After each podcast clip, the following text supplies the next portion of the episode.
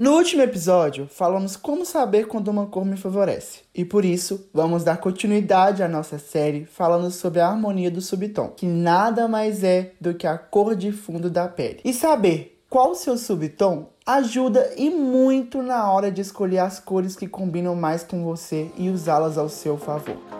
Meu nome é Marcos Orsini, sou consultor de imagem e estilo e aqui você vai saber sobre uma moda descomplicada e acessível para todos. Não estamos falando da temperatura corporal, e sim da intensidade da cor, que é o seu subtom.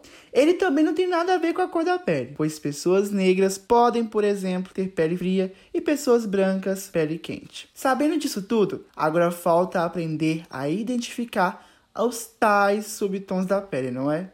Na verdade, é bem fácil e existem várias técnicas para saber se sua pele é quente, fria ou ainda neutra. Vou te dar aqui um exemplo de teste para analisar o seu subtom. O teste que eu vou te dar aqui é o cor das veias.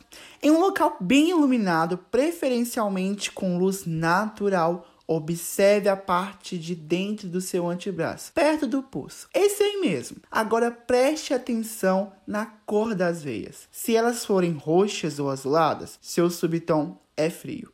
Se forem esverdeadas, o seu subtom é quente. Mas se você não conseguir distinguir entre o azulado e o esverdeado, é porque provavelmente o seu subtom é neutro. E as cores que combinam com o seu subtom? Bom, as cores frias você vai brilhar mais com os tons de azul, vermelho, rosa, lilás e branco. Evite cores muito claras, elas podem te deixar apagada. Já nas cores quentes, os tons de verde escuro, marrom, bege, dourado, amarelo e os tons de terra vão deixar sua pele mais viva, além de ficarem maravilhosas em você. Para apostar no branco, se joga nos tons off-white. Agora, se o seu tom de pele é neutro, deu sorte. Pode abusar das cores e experimentar as que mais combinam com seu estilo é o tipo de pele mais fácil de combinar com qualquer cor. Ou seja,